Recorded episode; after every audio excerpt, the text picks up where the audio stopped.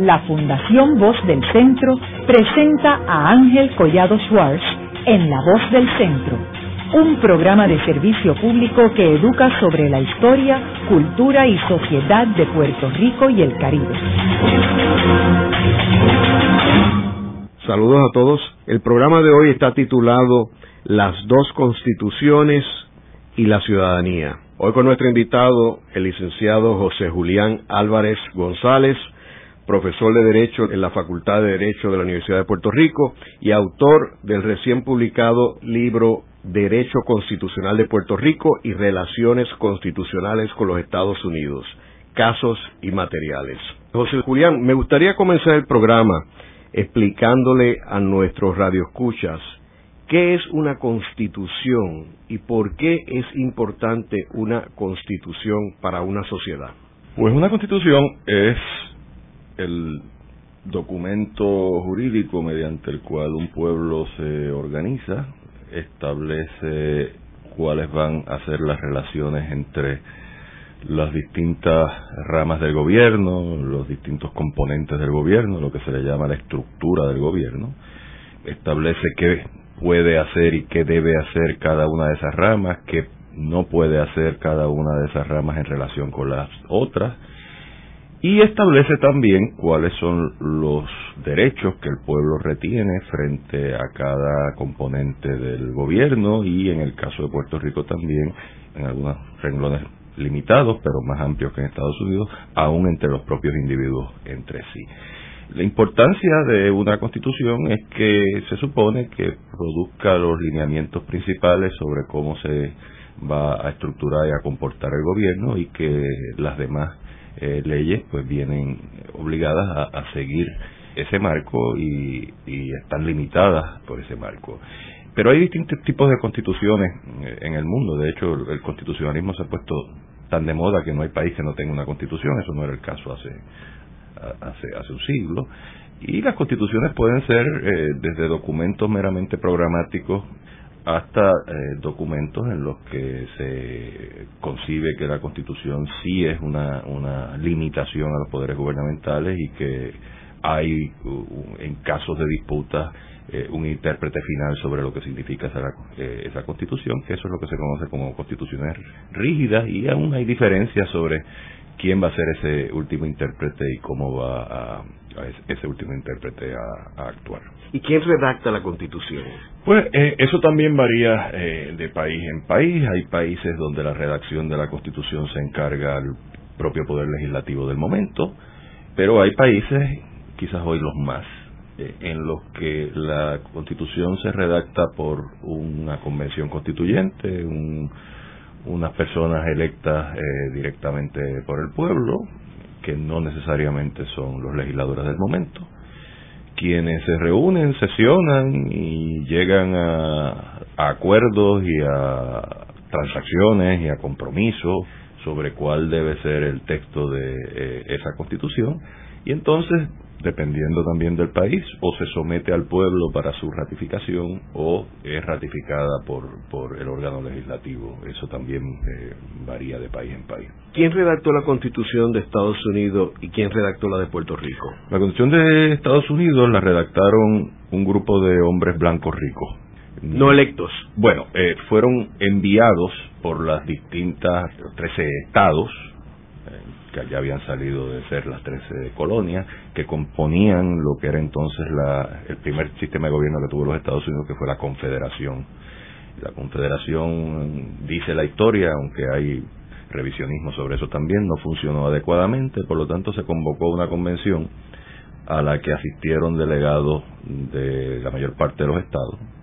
eh, seleccionados por las eh, asambleas legislativas estatales, no, no electos tampoco. Y entonces esas personas se reunieron en Filadelfia en, 1787 y redactaron un documento después de, muchas transacciones y muchos debates. Eh, y ese documento se sometió al pueblo de los estados y ahí sí hubo votaciones y se hubo campaña a favor y en contra de esa constitución. De hecho, un documento que es muy conocido, que se le llama Los Papeles del Federalista, no es sino una colección de artículos de periódicos que como tú escribes eh, semanalmente, escribieron unos miembros de la constituyente que se llamaron Hamilton, Madison y Jay, tratando de lograr que el pueblo de los, del estado de Nueva York ratificara la constitución, porque había serias dudas sobre si Nueva York ratificaría la constitución y si Nueva York no la ratificaba se había perdido todo probablemente. Ese fue el, el, proceso mediante el cual la constitución de los Estados Unidos envió, su, vio la luz del día. ¿Y en el caso de Puerto Rico? En el caso de Puerto Rico, la constitución se redacta por delegados escogidos en una eh, elección en la que participaron los distintos partidos políticos. La mayor parte de los delegados, por supuesto, eh, representaban al partido político hegemónico en el momento, el Partido Popular. Pero en eso el pueblo participó dos veces, en la selección de los delegados, por supuesto, de entre listas confeccionadas por los partidos, y en la ratificación de, eh, de la Constitución, lo cual tuvo que hacer en dos ocasiones, la primera antes de enviarla al Congreso y la segunda como parte de la elección general de noviembre del 52, donde el, pueblo se vio obligado a son de bombardino a ratificar unas enmiendas que el Congreso requirió que se hicieran y que la Convención Constituyente aceptó a nombre del pueblo para poder proclamar la Constitución el 25 de julio de 1952, que era una fecha que ya había sido previamente seleccionada por razones que cualquiera que sabe algo de historia de Puerto Rico sabe, como la fecha en que se iba a proclamar la Constitución. Así que la Constitución se proclamó sin que el pueblo hubiera ratificado esas, esas eh, enmiendas requeridas por el Congreso y luego lo hizo. ¿Y por qué hacía falta una constitución en Puerto Rico si sabemos que la constitución de los Estados Unidos es la que tiene mayor jerarquía en Puerto Rico? Bueno, sobre eso pues habría distintas formas de verla. La forma más jurídicamente aséptica de ver la cosa sería que, eh, al igual que los 50 estados tienen constituciones, se quería reconocer que Puerto Rico había alcanzado el nivel de gobierno propio que justificaba que el documento que rigiera el funcionamiento del gobierno local de Puerto Rico y las relaciones de ese gobierno con, con, los habitantes de Puerto Rico estuviera plasmado en un documento creado por los propios puertorriqueños que se le llamó una constitución, entonces quedaron sin efecto las disposiciones que regían ese gobierno local, que eran leyes del Congreso, la ley Fora y luego la ley Jones, según, según enmendada. Pero eh, un dato extraordinariamente importante que a veces se soslaya es que las disposiciones más importantes de la ley Jones permanecieron en, vigor con el nombre de Ley de Relaciones Federales con Puerto Rico. Entre ellas la más importante y la más eh, difícil de justificar desde el punto de vista de la autodeterminación, aquella en la que los puertorriqueños, se supone, consentimos a que el Congreso legisle para nosotros como el Congreso quiera, sin que sobre eso nosotros tengamos nada que decir, que es la sección, lo que es hoy la sección 9 de la Ley de Relaciones Federales, que era la sección 9 de la Ley Jones, que era a su vez la sección 14 de, la Ley Foraker. Otra visión de por qué la Constitución de Puerto Rico, que algunos han planteado también, no, no, no con poca razón, es que fue eh, en un momento en que la descolonización era un movimiento importantísimo en el mundo, fundadas las Naciones Unidas, eh, comenzándose a liberar las distintas colonias eh, africanas, se quiso dar a Puerto Rico la imagen de que Puerto Rico estaba había adoptado ese camino también y la Constitución de Puerto Rico pues fue eh, un paso en esa dirección. Algunos de los que dieron ese paso creían que el asunto podría seguir evolucionando, pero como sabemos, de, evolución nada. Y lo que tenemos hoy es una constitución muy buena, tan buena que si algún día fuéramos independientes yo sostengo que habría que hacer relativamente pocos cambios en ella. Lo único que habría que hacer es quitar la constitución que está por encima de ella, que es la constitución de Estados Unidos, pero una constitución que, como es el caso de la constitución de los distintos estados de Estados Unidos, está supeditada a la Constitución de los Estados Unidos y, distinto al caso de los estados de los Estados Unidos, está también supeditada eh, en buena medida a una ley federal, que es la Ley de Relaciones Federales con Puerto Rico, que, como dije, dispone que el Congreso legisla para Puerto Rico sin que Puerto Rico tenga representación en los organismos que toman esas decisiones, a diferencia de lo que es el caso de los estados.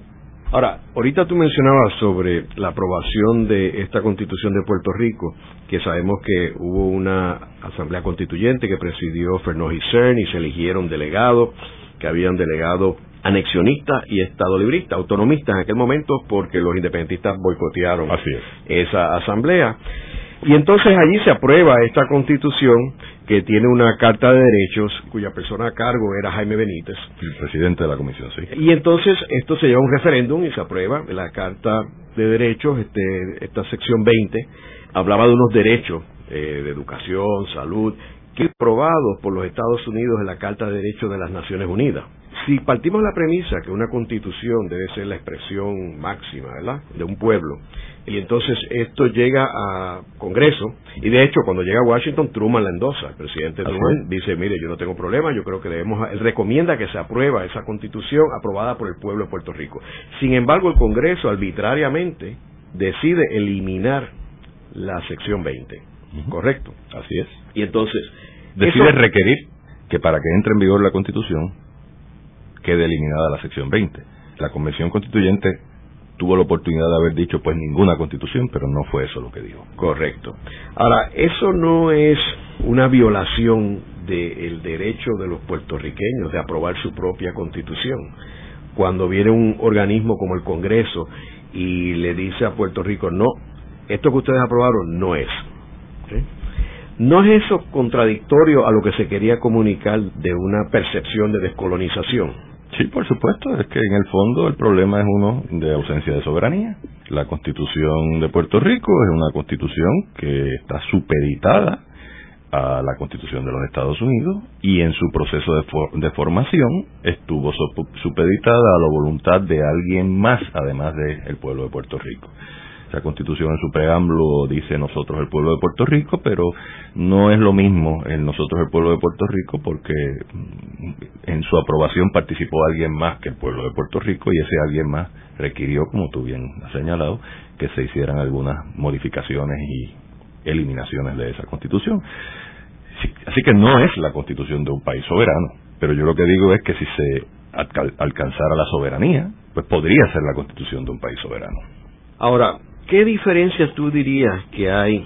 entre la Constitución de Estados Unidos y la de Puerto Rico? Que nos dieras unos ejemplos a nuestros radioescuchas. Sí, la Constitución de Estados Unidos es la constitución de un gobierno central dentro de una federación. Y en todas las federaciones, cuando un grupo de eh, territorios que pueden llamarse provincias o pueden llamarsele estados, en el, caso, alemán Länder. Cuando el pueblo de, esa, de esos territorios eh, crean un gobierno central, pues tienen que tomar una decisión sobre cuál va a ser la, eh, cuál va a ser la, la relación entre ese gobierno central y los gobiernos eh, que conforman la federación, los gobiernos locales. Y la forma que toma la Constitución de los Estados Unidos en teoría, es la de que los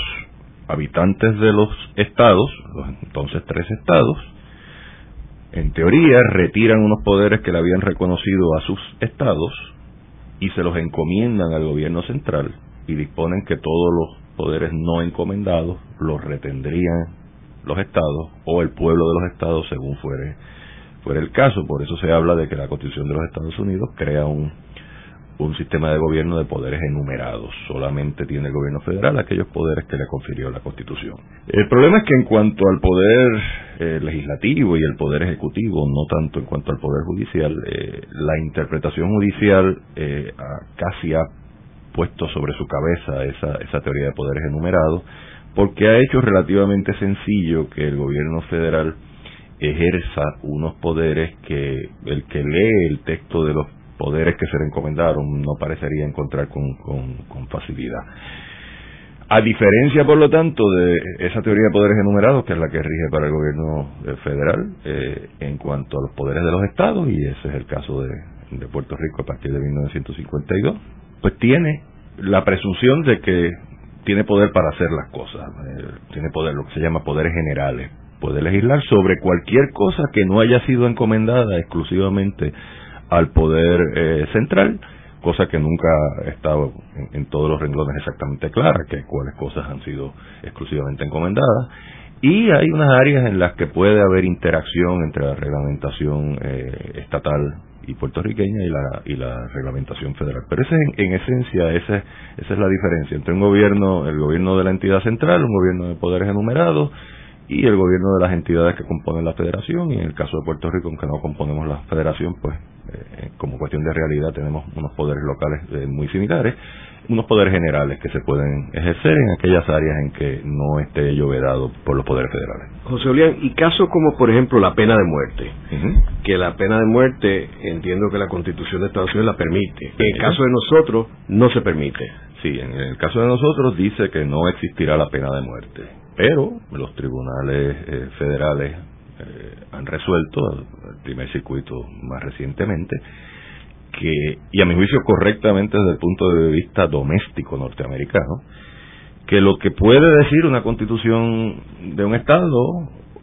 y la constitución de Puerto Rico es que no existirá la pena de muerte ejecutada por el gobierno del Estado o por el gobierno de Puerto Rico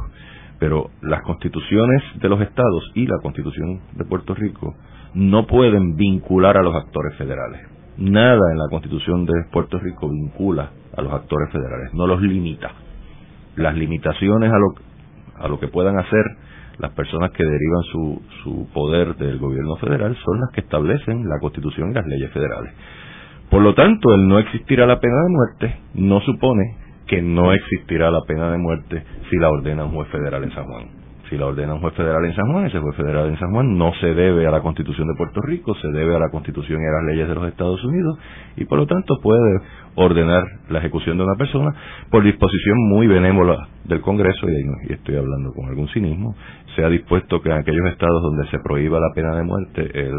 reo llamado a ser ejecutado por un juez federal eh, será conducido a otro lugar donde no haya esos pruritos en la constitución del, Estado y allí será ejecutado. Así que si algún puertorriqueño desgraciadamente algún, alguna vez fuera, se ordenara su ejecución por un jurado, que realmente tiene que ser un jurado, he dicho juez, pero jurado, fuera ordenada su ejecución por un jurado eh, en San Juan, sería conducido a otro lugar, porque así lo dispuso el Congreso, pero el Congreso pudo haber dispuesto que se hiciera un patíbulo en esa prisión que queda ahí en Cataño, que parece cualquier cosa menos una prisión. O sea que un puertorriqueño residente de Puerto Rico puede ser condenado a la muerte por un jurado en Puerto Rico, un jurado federal. Así es. En Puerto Rico, y entonces trasladado a otro sitio y ejecutado a otro Así sitio. es. O sea que puede ser juzgado por un juez nombrado por un presidente a quien nosotros no elegimos y confirmado por un Senado donde nosotros no tenemos representación. Así. Correcto. Ok, entonces, volviendo otra vez a la Constitución de Estados Unidos, ¿quién puede revisar esa Constitución? La Constitución de Estados Unidos dispone dos métodos para su enmienda. Un método es que el Congreso someta por dos tercios en cada Cámara eh, enmiendas propuestas a las asambleas legislativas de los estados y la enmienda o enmiendas que así se propongan eh, quedarán ratificadas cuando eh, tres cuartas partes de las asambleas legislativas de los estados así lo dispongan. Ese es el método que se ha seguido en todas menos en una de las enmiendas a la Constitución de los Estados Unidos. El otro método es el método de convención, convención nacional en los Estados Unidos. Para la enmienda de la Constitución, ese método se siguió solamente para la eliminación de la prohibición. Y el método de convención, una de las razones por las que no se ha seguido modernamente es porque hay mucha gente que manifiesta dudas sobre si el método de convención podría significar una convención con una agenda limitada por la convocatoria o si una vez convocada la, la convención constituyente esa convención podría hacer lo que quisiera en cuanto a proponer enmiendas a la Constitución de Estados Unidos y ante esa incertidumbre mucha gente muy influyente eh, han aconsejado en contra del método de convención y por eso no se ha usado más que una sola vez. O sea que la Constitución de Estados Unidos puede ser revisada por una mayoría de los congresistas y tres cuartas partes de la legislatura. Dos tercios de los congresistas y tres cuartas partes de la legislatura Quiere decir que la constitución que rige sobre Puerto Rico puede ser revisada y afecta a todos los oh, puertorriqueños, pero los puertorriqueños no tienen nada que decir sobre la revisión. Yo no estoy prediciendo que vaya a ocurrir en el futuro eh, cercano, pero tampoco pongo mi mano en el fuego de que no. Ha habido propuestas en décadas recientes de enmendar la constitución de los Estados Unidos para que diga que el idioma oficial de los Estados Unidos será el inglés Eso podría hacerse sin ningún tipo de participación de los puertorriqueños residentes en Puerto Rico, con lo cual cambiaría la relación, el idioma que se podría utilizar o que se debería utilizar en las relaciones entre el gobierno de Puerto Rico y sus habitantes. Luego de una breve pausa, regresamos con Ángel Collado Schwartz en La Voz del Centro.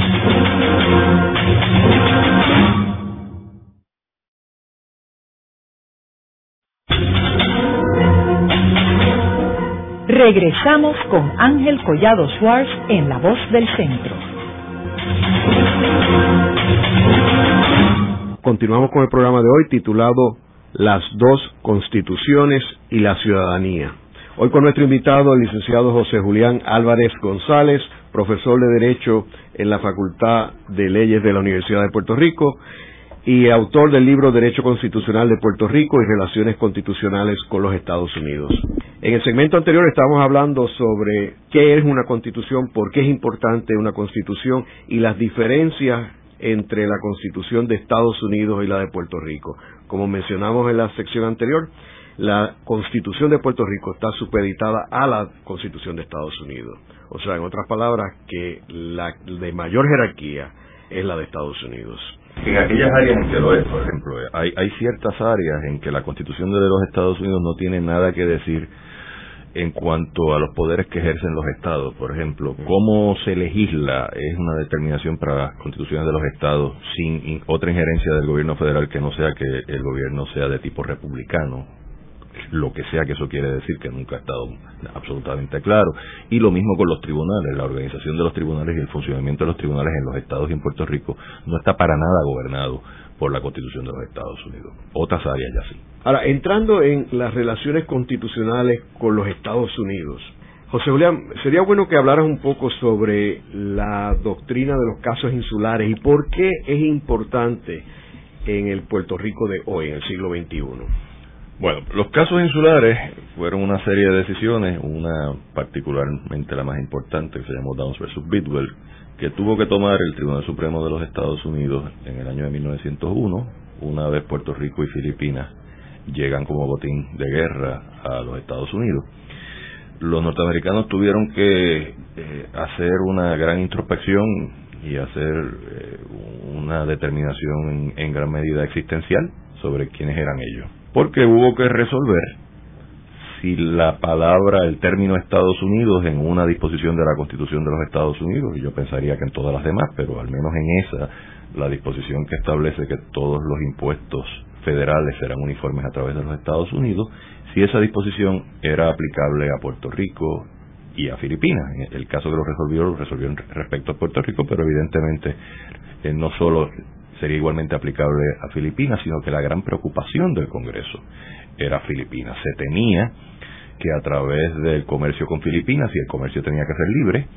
sin barreras eh, arancelarias, eh, se temía que toda la producción filipina, que era enorme, sobre todo la producción agrícola, a diferencia del caso de Puerto Rico, y, a través de Filipinas, toda la producción del lejano oriente pudiera entrar, entrar a Estados Unidos libre de esas barreras arancelarias. Y por eso el Congreso prácticamente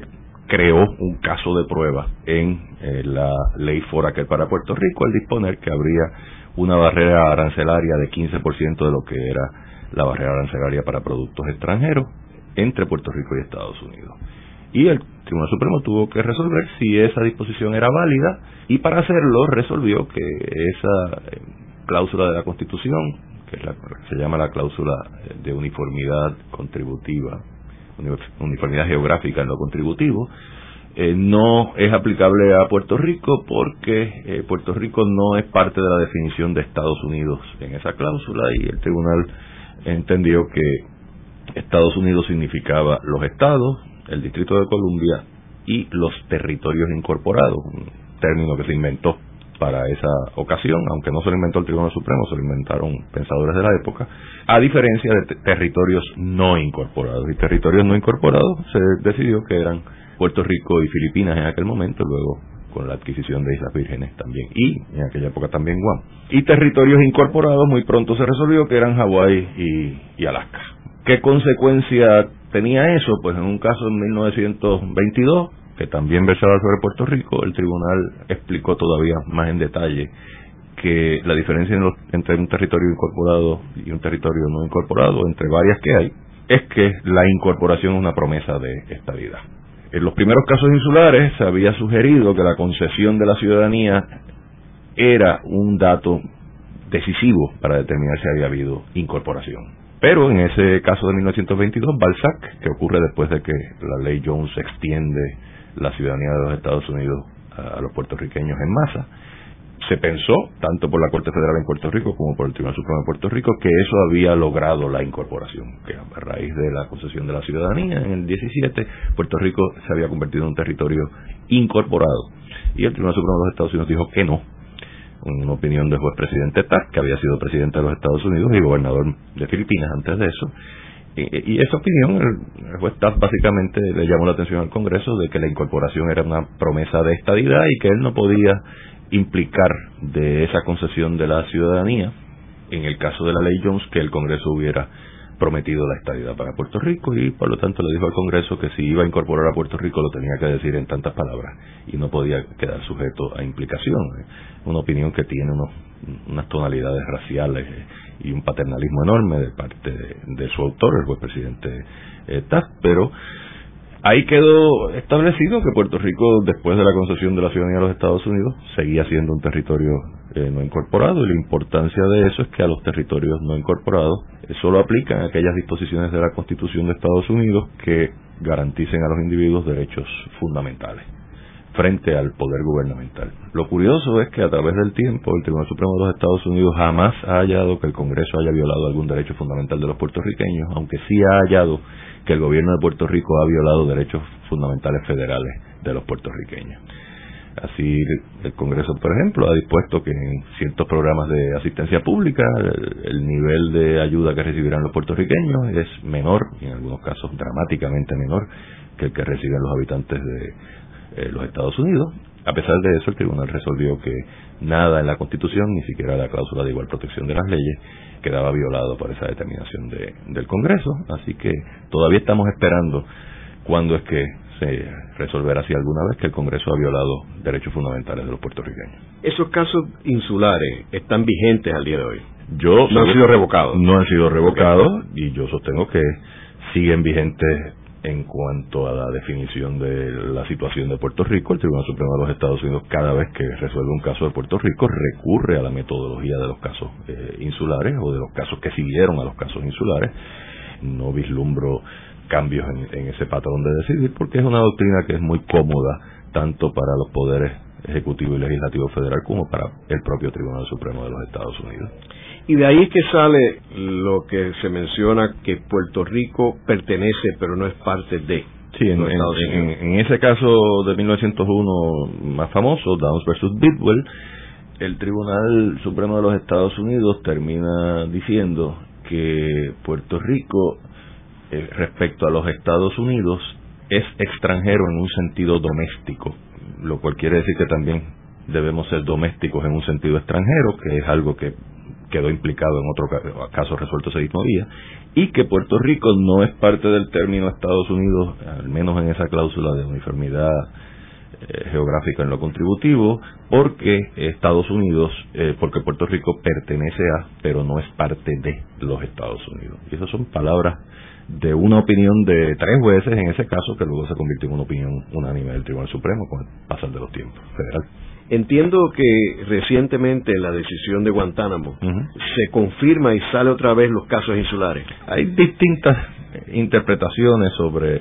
sobre lo que termina haciendo el, caso de Boumediene versus Bush. La mía es que el que lea en Boumediene versus Bush un anuncio de que se va a abandonar la doctrina de los casos insulares, al menos en lo que a Puerto Rico respecta, eh, está, está leyendo otra, otra decisión que no es la que yo he leído. Yo creo que nada sugiere en ese caso que eh, se vaya a alterar esa forma de, de ver las cosas. Y en términos de la doctrina de incorporación territorial en lo que respecta a la ciudadanía de los puertorriqueños, ¿qué nos comenta sobre esas áreas? Lo primero es que la ciudadanía de los puertorriqueños no me parece que deba haber mucha duda de que es una ciudadanía que se confirió por ley y que si no se hubiera conferido por ley no existiría. Eso es lo que ha llevado a nos ha llevado a muchos a concluir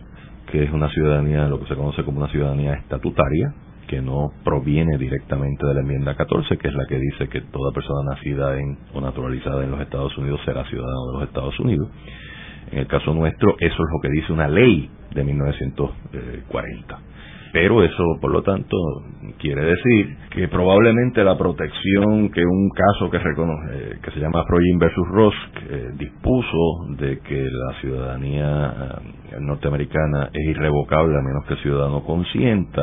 no es, eh, por así decirlo, directamente aplicable a través de la enmienda 14 a los puertorriqueños. Pero hay un caso eh, posterior en la que el Congreso, eh, ante una ciudadanía que adquirió una persona por nacer en Italia de madre eh, norteamericana, pero que recibió con condiciones, la condición era que viviera en, Estados Unidos por cinco años consecutivos entre las edades de 14 y 28. En ese caso el tribunal resolvió que, dado que la persona no había cumplido con esa condición, había perdido su ciudadanía. A diferencia de esa persona, los puertorriqueños recibimos la ciudadanía de los Estados Unidos sin condición alguna, tanto los que fueron naturalizados en masa en 1917 como los que la obtuvimos al nacer en Puerto Rico después de 1940. Por lo tanto, habría un argumento de que no basado en el principio de irrevocabilidad de ese caso llamado Afroyin, pero basado en otras disposiciones de la Constitución de Estados Unidos, como es la cláusula de debido proceso de ley, que esa ciudadanía, que es una relación entre el ciudadano en su carácter individual y el, y el, y el gobierno de los Estados Unidos, no se puede no se le puede quitar al ciudadano. Ahora, yo siempre he dicho eso, pero siempre he dicho al final, y alguna gente eh, nunca ha querido leer mucho eso, que todo eso es una es una discusión jurídica, una, una, propuesta jurídica, un análisis jurídico que está sujeto a una condición muy importante y es que los tribunales estén abiertos a la hora de resolverlo. Porque si ocurriera eso, yo no estoy vaticinando que eso va a ocurrir en el futuro eh, previsible, pero si ocurriera eh, por alguna razón, eh, ante cualquier tipo de desarrollo, una privación de la ciudadanía de los Estados Unidos a los puertorriqueños, eh, mi teoría es que habría muy buenos argumentos jurídicos en contra de la validez de, esa actuación, pero que esos argumentos jurídicos requerirían que los tribunales estuvieran dispuestos a oírlos y los tribunales podrían, sin embargo, invocar una doctrina que no invocan a menudo, pero lo han hecho en ocasiones muy significadas, que es la doctrina de cuestión política, que sugiere que hay algunas cosas que no le compete a los tribunales resolver y que le compete resolverlos a los organismos políticos. Ahora, en la última ocasión que yo recuerde que se discutió este asunto de la ciudadanía en el Congreso de Estados Unidos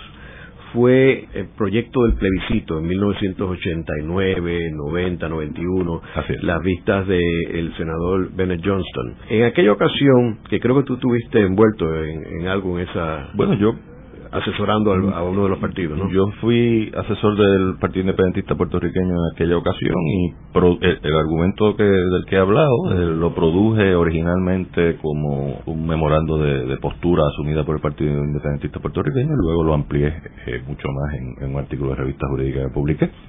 Eh, esa fue mi, mi participación detrás de bastidores. ¿Y cuál fue la posición del Congreso? La posición del Congreso fue variaba en cada día. Eh, la, posición inicial es que no había ningún problema. que si, recuerda que ese plebiscito tenía la particularidad de que requería que la definición de las fórmulas fuera autoejercitable. Eso quería decir que si los puertorriqueños votaban por la fórmula de estadidad o por la fórmula de Estado Libre Asociado o por la fórmula de independencia, se lograba casi ipso facto eh, eh, esa fórmula y por lo tanto la fórmula tenía que estar definida eh, de, forma totalmente detallada en esa ley. Por lo tanto, tenían que decidir qué ocurriría en caso de independencia con la ciudadanía de los Estados Unidos. Y ahí fue que, en cuanto a eso y en cuanto a qué sucedería con otras cosas, como por ejemplo el, idioma, en el caso de la estadidad, ahí fue que se abrió la caja de Pandora y Bennett Johnston y McClure, que era el, líder de la minoría republicana, eh, no les gustó lo que encontraron en esa caja de Pandora, porque su primera posición, su primera postura fue que si advenía la independencia para Puerto Rico, pues los habitantes de Puerto Rico quedaban desvestidos de la ciudadanía de Estados Unidos. Entonces eh, se les comenzó a decir, oye, pero ¿cómo, ¿cómo es que eso puede ser? Hay unos argumentos jurídicos que impedirían hacer eso. ¿Y qué de las personas que nacieron en Puerto Rico y viven en Estados Unidos también quedarían desvestidos de esa ciudadanía? Por ejemplo, el representante José Serrano, que está ante la que, que es representante a la Cámara. Eh, entonces, ante esos, esos planteamientos, la próxima postura de algunos miembros de esa comisión fue, pues vamos a forzar a elegir, que, tengan que elegir los, los habitantes de Puerto Rico si retienen la ciudadanía de Estados Unidos o si aceptan la ciudadanía de, de Puerto Rico. O sea, no estuvieron dispuestos a reconocer la doble ciudadanía. Y eso planteaba un problema y es que los Estados Unidos reconocen la doble ciudadanía. Y uno de los argumentos que hizo el Partido Independentista puertorriqueño, extrañamente halló eco en el, en el cabildeo israelita en los Estados Unidos, que como sabemos es muy fuerte, porque eh, una de las nacionalidades con mayor número de dobles ciudadanos norteamericanos y de otro país son los israelitas. Y entonces el planteamiento era eh, un planteamiento serio de que si los Estados Unidos decían que en el caso de los puertorriqueños no podía haber doble ciudadanía, pues habría una discriminación intolerable en permitirla con otras nacionalidades. Bueno, pues entonces lo último que el comité dispuso, pues está bien, pues no podemos corregir el problema de, haber concedido la ciudadanía el 17 de la forma que la concedimos, pero quedarán siendo dobles ciudadanos los que la han recibido hasta el día de la independencia, pero de ahí en adelante nadie que nazca en Puerto Rico nacerá eh, ciudadano de los Estados Unidos. Y con eso no hay ningún problema desde el punto de vista de nacer en Puerto Rico, pero el problema es que la ley de los Estados Unidos reconoce que la ciudadanía se transmite por la sangre, ya sea por la vía paterna o la materna, desde los 40 se incluye la materna también, afortunadamente.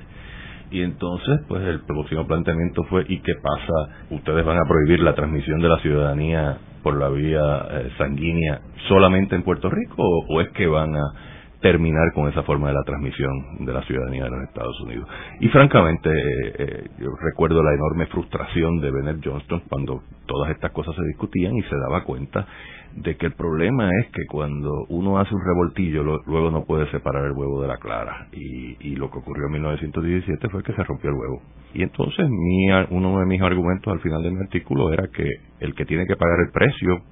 por la tortilla no debe ser el pueblo de Puerto Rico que tiene 4 millones de habitantes en Estados Unidos y 4 millones acá y nos encanta visitarnos. O sea que en resumen, tú entiendes que lo que se decidió finalmente allí en esas vistas, que obviamente el proyecto pues no fue aprobado, como sabemos, fue de que los puertorriqueños nacidos en Puerto Rico mm. mantendrían la ciudadanía americana, pero los hijos no necesariamente. Esa fue solicitarla. Esa fue la postura, al menos de Bennett Johnston, pero el asunto murió ahí. O sea, ese es un, ese es un, proyecto que murió en, comité. Eh, no se retomó el asunto.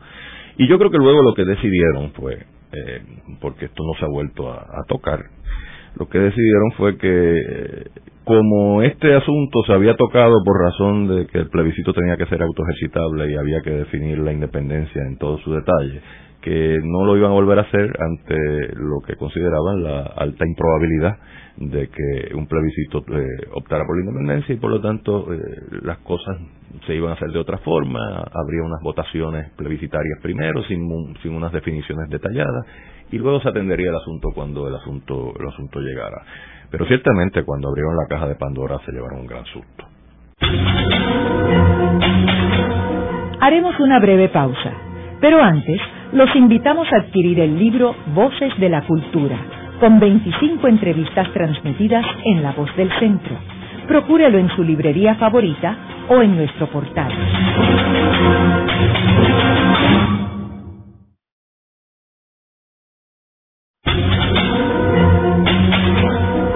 Están escuchando a Ángel Collado Schwartz en La Voz del Centro. Ahora pueden accesar a toda hora y desde cualquier lugar la colección completa de un centenar de programas transmitidos por la voz del centro mediante nuestro portal www.vozdelcentro.org. Continuamos con el programa de hoy titulado Las dos constituciones y la ciudadanía. Hoy con nuestro invitado, el licenciado José Julián Álvarez González, profesor de Derecho en la Facultad de Leyes de la Universidad de Puerto Rico y autor del libro Derecho Constitucional de Puerto Rico y Relaciones Constitucionales con los Estados Unidos. José Julián, volviendo otra vez al tema que estábamos discutiendo en el segmento anterior sobre la ciudadanía y los derechos de un ciudadano americano aquí en Puerto Rico. Como sabemos, si un estadounidense de Wyoming,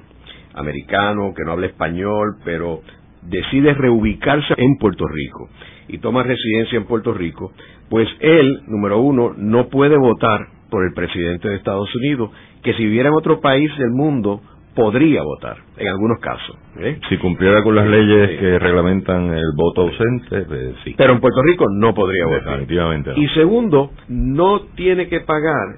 impuestos del IRS, o sea, impuestos federales, por el ingreso generado en Puerto Rico. Así es. ¿eh?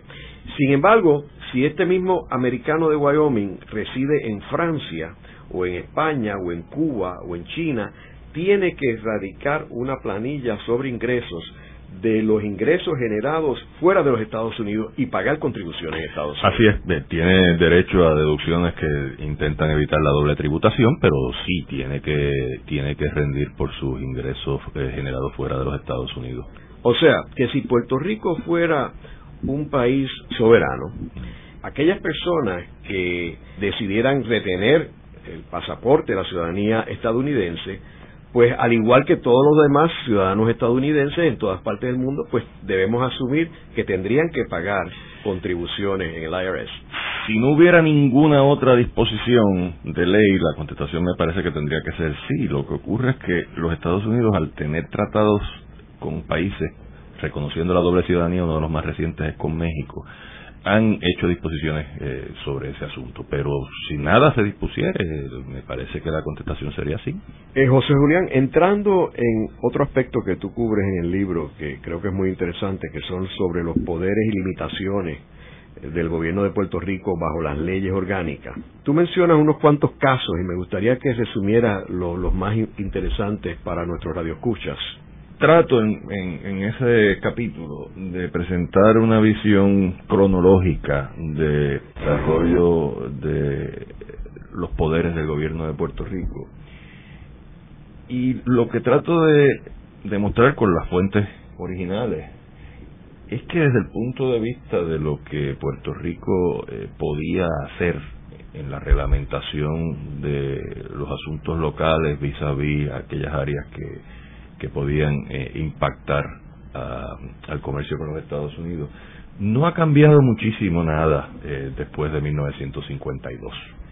Eh, las mismas, los mismos impedimentos que había antes de 1952 para la reglamentación puertorriqueña de asuntos que tuvieran impacto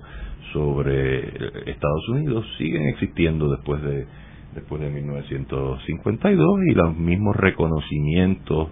de prerrogativas de Puerto Rico antes del 52, por ejemplo, la inmunidad del gobierno de Puerto Rico de no ser demandado en contra de su consentimiento, sin su consentimiento en las Cortes Federales, eso nada tiene que ver con, con el Estado Libre Asociado, eso data desde un caso que se llama Pipelos Puerto Rico versus Rosalía y Castillo, que lo reconocen en, frente al gobierno de Puerto Rico y luego se extiende esa, esa doctrina a, a pleitos en los tribunales federales. Así que mm, un poco lo que trato de significar es que mm, los cambios han sido muchos menos de los que en ocasiones algunas personas, algunas personas sugieren. Uno de los casos más comentados aquí en Puerto Rico fue el de Igartúa,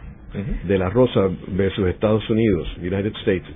Háblanos un poco sobre ese caso y por qué es importante. El caso de Igartúa eh, lo que ilustra es una cruzada de un abogado aguadillano, eh, Gregorio Igartúa, que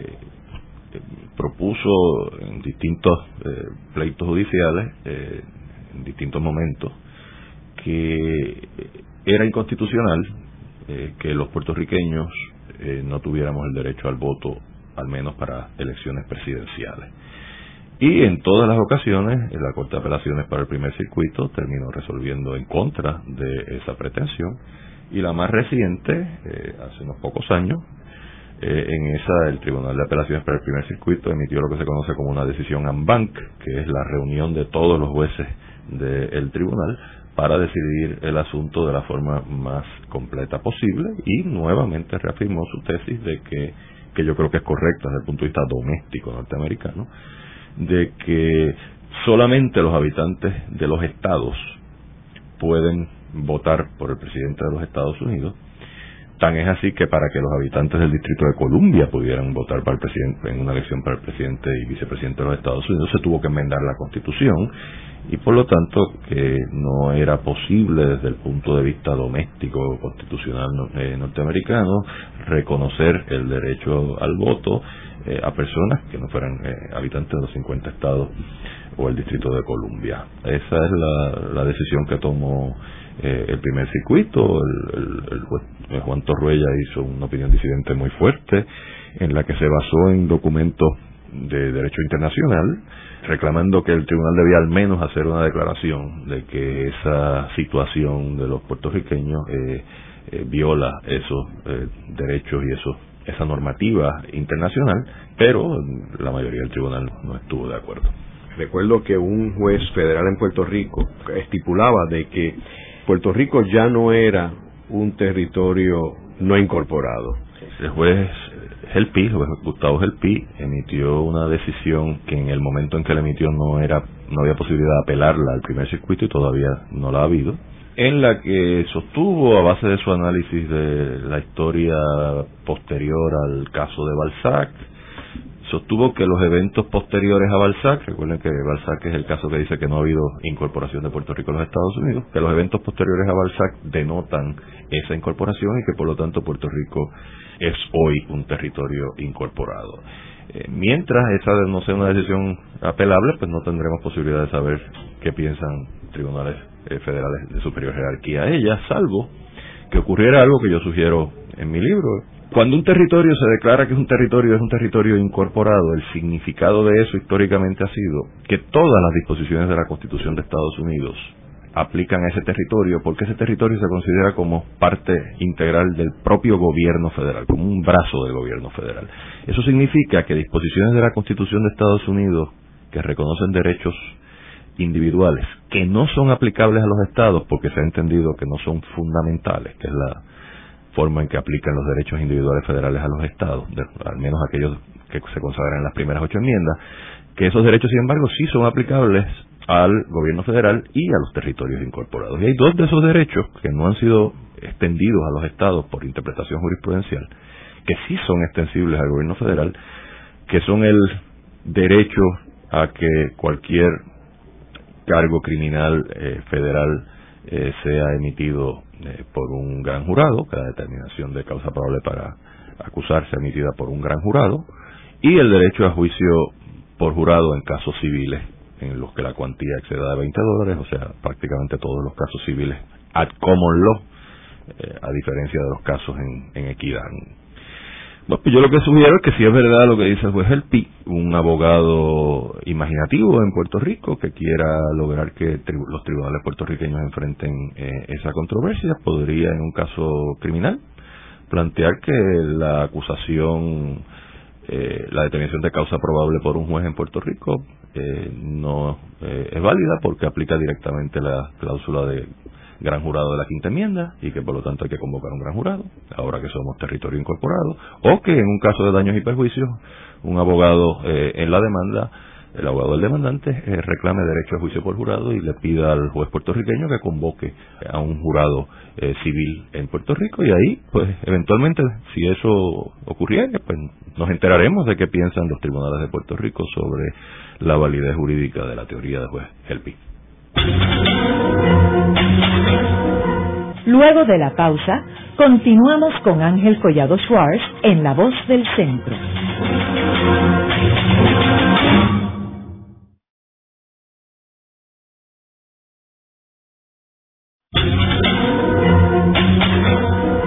Continuamos con la parte final de La Voz del Centro con Ángel Collado Schwartz. Pueden enviarnos sus comentarios a través de nuestro portal www.vozdelcentro.org. Continuamos con el programa de hoy titulado Las dos constituciones y la ciudadanía. Hoy con nuestro invitado, el licenciado José Julián Álvarez González, profesor de Derecho en la Facultad de Leyes de la Universidad de Puerto Rico y autor del libro Derecho Constitucional de Puerto Rico y Relaciones Constitucionales con los Estados Unidos. José Julián, ¿en qué renglones tú entiendes que la Constitución de Puerto Rico es superior a la de los Estados Unidos? Mira, eso, eso requiere darse cuenta de que la Constitución de Estados Unidos en el área de derechos de los individuos lo que establece es un mínimo de derechos que cualquier entidad gubernamental tiene que reconocerle a los individuos. Pero las entidades gubernamentales estatales y la puertorriqueña pueden reconocerle a los individuos bajo sus propias constituciones y bajo sus propias leyes un nivel de derechos individuales que exceda, que supera eh, ese nivel mínimo que se requiere por la Constitución Federal. Y eso es eh, importante porque puede, eh, explica por qué la importancia del derecho constitucional estatal y puertorriqueño. El derecho constitucional estatal y puertorriqueño, al poder superar esos parámetros mínimos federales, puede llegar a resultados en beneficio del individuo que a los que no vendría obligado a llegar en beneficio del individuo bajo la Constitución Federal. Y en Puerto Rico hemos tenido bastantes ejemplos de eso, quizás no necesariamente tantos como quisiéramos, pero bastantes. Por ejemplo, desde 1963 en Puerto Rico, el Tribunal Supremo de Puerto Rico resolvió que no puede haber distintas categorías de hijos, que la discriminación contra los hijos por cuál era el estatus civil de sus padres a la hora en que los hijos nacieron es injustificada bajo la Constitución de Puerto Rico y que en Puerto Rico existe una sola categoría de hijos que son los hijos. El derecho constitucional federal no ha llegado tan lejos aún, ha reconocido y continúa reconociendo, aunque cada vez menos, eh, menos eh, pero diferentes posibles clasificaciones en contra de hijos llamados hijos ilegítimos. De igual forma, en Puerto Rico, nuestro Tribunal Supremo ha desarrollado en algunos renglones el derecho a la intimidad con mucha mayor eh, extensión, que es el caso del derecho eh, federal, y lo ha extendido entre personas privadas. Y, por ejemplo, el Tribunal Supremo de Puerto Rico resolvió que eh, el divorcio por consentimiento mutuo es un requisito de ese derecho a la, intimidad, que no puede haber trabas que hagan oneroso el divorcio cuando hay consentimiento mutuo de las parejas. Del mismo modo, el tribunal ha dispuesto que el uso del polígrafo en las relaciones laborales eh, privadas eh, tiene unas restricciones muy serias y en las públicas eh, aparentemente también. Y para eso ha utilizado también el derecho a la intimidad que ha resuelto que en Puerto Rico, a diferencia de el caso de los Estados Unidos, es un derecho que se tiene entre personas entre personas privadas. Así que eh, siempre es importante eso a la hora de, por ejemplo, un abogado eh, llevar un caso, porque el abogado debe siempre estar, eh, debe tener presente que puede hacer reclamos bajo la Constitución de Puerto Rico que le signifiquen la victoria, aun cuando reclamos similares bajo la Constitución de los Estados Unidos no significarían, no significarían esa victoria. Hay cláusulas de la Constitución de Puerto Rico que permanecen sin bastante exploración. Una de ellas es la que dice que la dignidad del ser humano es inviolable. De esa cláusula el Tribunal Supremo de Puerto Rico ha desarrollado toda su jurisprudencia de intimidad. Pero es importante reconocer que a lo largo del mundo, países con cláusulas de, eh, de, dignidad similares a la puertorriqueña, que después de todo se extraen de la misma fuente común, que es la Declaración Universal de los Derechos del Ser Humano, le han dado una vida propia a esa cláusula. El, derecho constitucional alemán, el derecho constitucional español, el derecho constitucional en muchos países latinoamericanos, le han dado mucha vida propia a esa cláusula de, dignidad y yo eh, esperaría que los abogados puertorriqueños comencemos a hacer más hincapié en el carácter eh, autónomo o, distinto de, de, esa cláusula de dignidad para no tener que estar utilizando el cajón intimidad para cosas que no parecerían especialmente íntimas, pero sí plantean problemas de, dignidad del ser humano. Y por lo tanto hay, hay, hay un ancho campo que todavía cabe eh, desarrollar. Por último, José Julián, me gustaría hablar sobre el efecto que tienen las dos constituciones que hemos eh, discutido en este programa en los tribunales. Podemos asumir, ¿verdad?, que los tribunales federales se rigen exclusivamente por la Constitución de los Estados Unidos, ¿correcto? Sí, excepto que en algunos casos, cuando hay un asunto federal que se le plantea a un tribunal eh, federal,